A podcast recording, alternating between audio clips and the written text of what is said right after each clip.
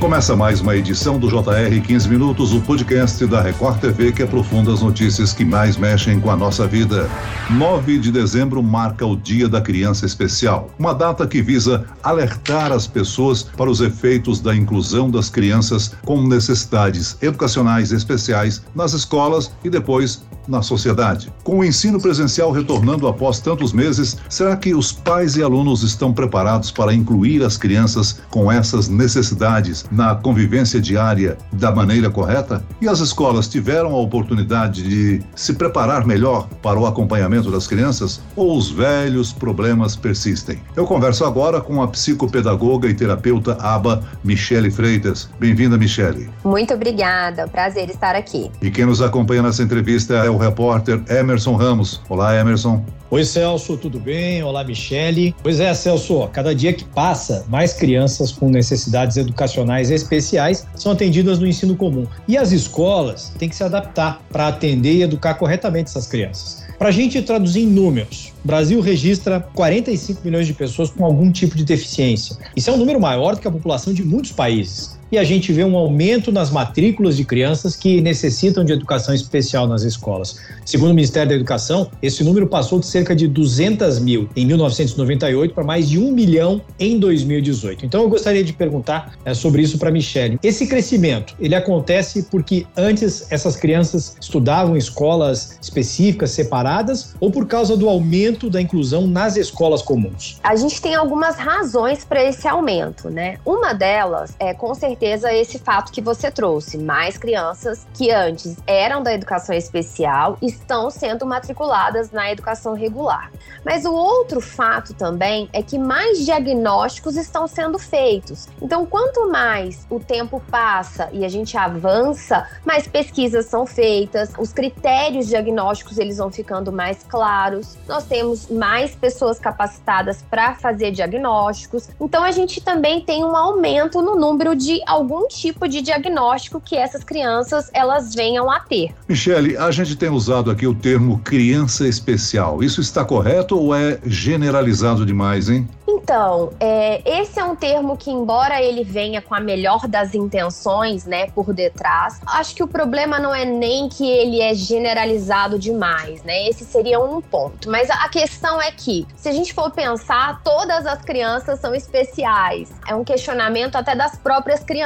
Às vezes elas ouvem é, algum profissional, algum professor falando isso dentro do ambiente escolar e ela pergunta assim: Ué, tia, né? Que geralmente é a forma como eles falam, né? Muito carinhosamente. Ué, tia, mas eu não sou especial também, não? Então, para a gente evitar esse tipo de situação e também não generalizar demais, esse termo criança especial a gente evita utilizar por essas razões que eu trouxe realmente. Michelle, explica para a gente, por favor, e para quem está acompanhando nosso podcast, o que é exatamente a terapia ABA ou ABA?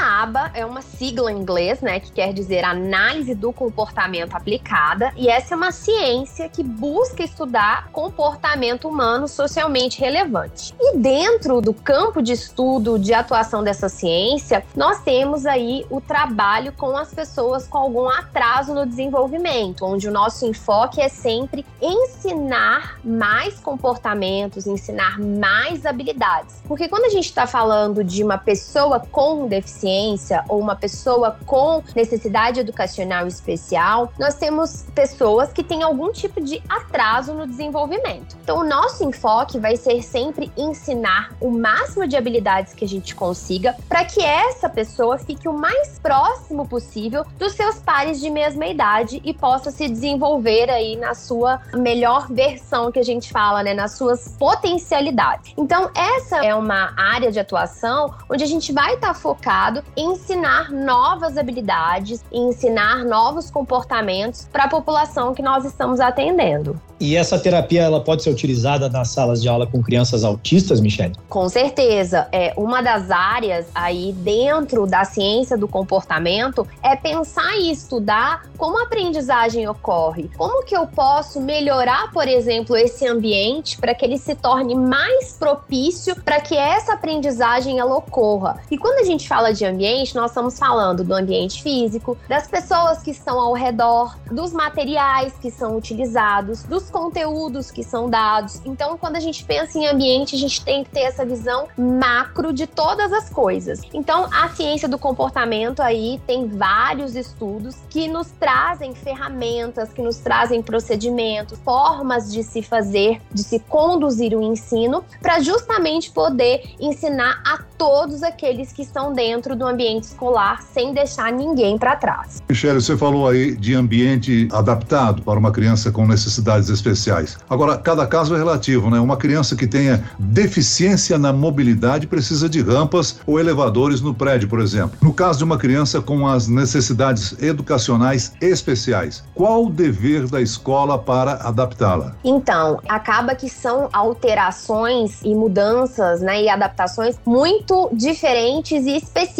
porque o, o exemplo que você trouxe é excelente é bem intuitivo. Ah, se eu tenho uma pessoa com deficiência que precisa de uma cadeira de rodas, que tem uma dificuldade na mobilidade, todos esses ajustes eles são feitos. Geralmente, né, todas as escolas, até por questões de legislação, elas têm todas as adaptações. Agora, vamos pensar aqui em casos práticos, né, para a gente poder visualizar isso melhor. Se eu tenho uma criança que talvez ela tenha medo do barulho, ela tem muito medo do barulho e essa escola é muito aberta e ela ela tem medo do barulho da chuva. Então, são situações muito específicas que podem ocorrer com as crianças e que as escolas vão precisar atuar muitas vezes de acordo com as demandas do que está acontecendo naquele momento com aquela criança em específico e buscar fazer as adaptações necessárias. Então, esse exemplo né, do barulho é uma questão, é um exemplo de pensar numa sala de aula onde a criança não consegue sentar num determinado local porque ela tem alguma sensibilidade com relação à luz. Então, assim, são tantas questões e elas são tão específicas que é o que torna esse trabalho difícil, mas não impossível. E em relação à contratação de professores é, preparados para fazer essa abordagem, hein, Michele? A gente tem a questão do investimento financeiro, que eventualmente muitas escolas podem não querer fazer ou podem ter dificuldade de fazer. Existe alguma obrigação por lei de contratar contratar profissionais para acompanhar essas crianças com necessidades educacionais especiais? Olha, em termos de legislação, nós no Brasil temos legislações que são muito boas, muito positivas. O grande problema é o cumprimento dessa legislação, como ocorre em várias áreas e dificuldades do nosso país. Então, essa questão da contratação, e não adianta só contratar por contratar, né? Eu ter ali o profissional. O grande desafio é também a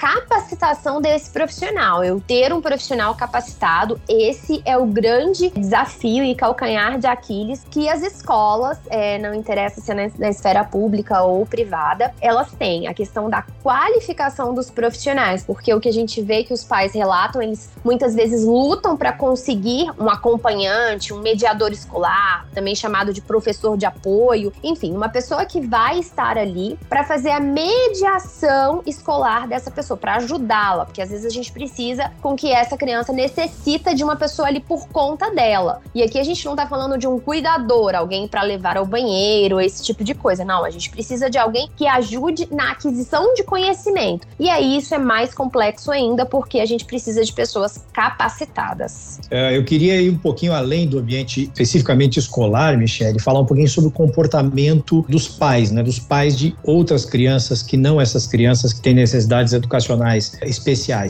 Existe o problema do preconceito por parte de outros pais? Isso acontece? Como lidar com isso? Exatamente. Esse também é um excelente tópico e que às vezes sabe que não é muito discutido, não é muito falado, acaba passando batido. Hoje, então, com os grupos de WhatsApp, né, que nós temos aí de pais e todas essas questões, essa integração das famílias para além do ambiente escolar, a gente tem as ferramentas para fazer a conscientização desses pais. Mas nem sempre todas as famílias estão abertas. Às vezes elas podem pensar: será que essa criança, que esse adolescente com necessidades educacionais especiais, com alguma deficiência, será que ele não vai prejudicar o meu filho, o aprendizado do meu filho, a aula? E a verdade é que não, né? Nós temos inclusive muitas pesquisas, muito mais nos Estados Unidos do que no Brasil, que provam pra gente os benefícios de se ter ter, de se lidar com a diversidade, de se ter um coleguinha aí com alguma necessidade educacional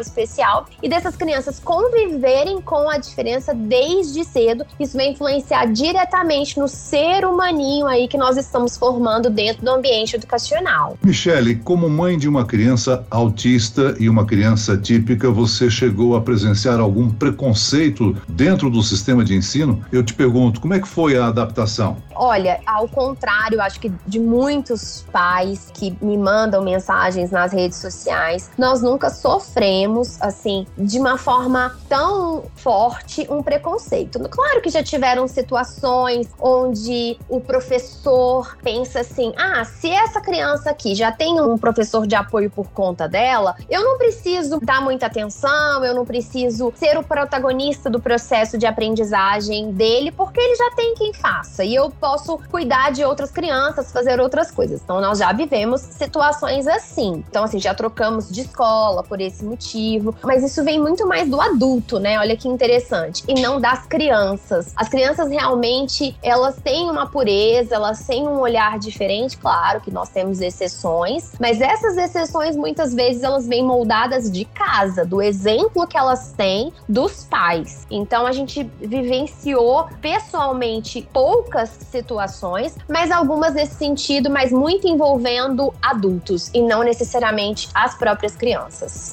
Michele, a gente sabe aí, você está explicando os benefícios da inclusão né, das crianças que têm necessidades educacionais especiais. Eu queria saber dos do benefícios para as outras crianças dessa convivência, o quanto isso é importante para as outras crianças. Então, a gente tem que pensar que quando essa criança ela está inserida dentro do ambiente educacional, ela precisa lidar com a diversidade, porque o mundo que ela ela vai viver vai ser um mundo diverso. Se a gente for pensar quando essa criança ela foi inserida dentro da universidade, dentro do mercado de trabalho, ela vai precisar lidar com a diversidade. Hoje, o que, que as empresas mais valorizam, por exemplo, as chamadas aí soft skills, né, as habilidades aí leves, as habilidades de empatia, as habilidades socioemocionais, de como lidar com o outro. Então, essas são habilidades que elas começam a ser construídas na infância. Quando essas crianças elas são expostas a esse tipo de ambiente com a diversidade, nós já estamos criando um ser humano ali muito mais preparado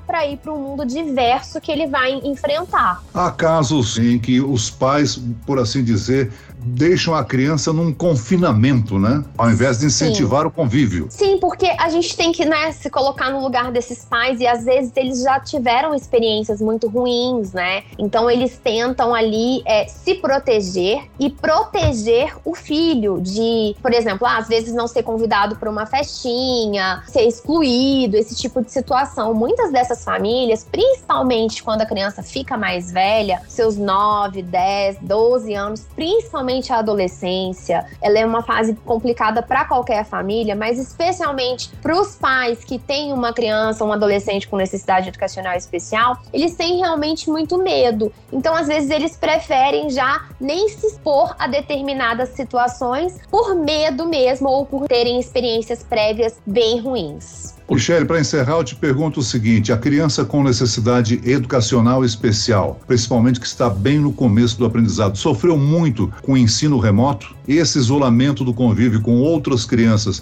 prejudica de alguma forma ou é relativo para cada criança? Então, vou começar pela sua segunda questão, que é o relacionamento com as outras crianças. Com certeza, esse foi um prejuízo muito, muito ruim, que nós, assim, não consigo nem quantificar em quanto tempo, quanto tempo tempo nós vamos levar para que isso seja recuperado. Então, isso é fato, seja para as crianças ditas aí típicas, ou seja para as crianças com alguma necessidade educacional especial. Essa questão social é um problema, principalmente porque muitos transtornos do neurodesenvolvimento têm como característica principal esse déficit na interação social, essa dificuldade em interagir com o outro. Então, a situação que nós vivemos, todos nós, acaba que as crianças com necessidades educacionais especiais, no ponto da socialização ficaram bastante prejudicadas. No que tange à aprendizagem, o que nós vemos na prática é que também houveram grandes déficits, mas algumas famílias tiveram condições de manter as estimulações fora da escola, essas crianças continuaram tendo atendimento e às vezes até intensificaram esse atendimento e continuaram tendo bons resultados e, e se desenvolvendo. Agora, as famílias que não tiveram condições de manter esses atendimentos e também que necessitavam muito da escola, contavam muito com o braço da escola, tiveram grandes prejuízos no que tange ao seu cognitivo, à sua aprendizagem e que estamos aí trabalhando para correr atrás de todos esses prejuízos. Muito bem, nós chegamos ao fim desta edição do 15 Minutos. Eu agradeço a participação e as informações da psicopedagoga Michele Freitas. Obrigado, Michele. Muito obrigada, prazer estar aqui. E agradeço a presença do repórter Emerson Ramos. Obrigado, Emerson. Valeu, Celso. Obrigado a Michele. Olha, foi muito legal participar dessa conversa sobre um assunto que é muito importante. A gente tem que pensar sobre isso, hein? Responsabilidade de toda a sociedade. Esse podcast contou com a produção de Homero Augusto e dos estagiários David Bezerra e Larissa Silva. Sonoplastia de Marcos Vinícius. Coordenação de conteúdo Camila Moraes. Direção de conteúdo Tiago Contreira. Vice-presidente de jornalismo Tônio Guerreiro. E eu, Celso Freitas, te aguardo no próximo episódio. Até amanhã.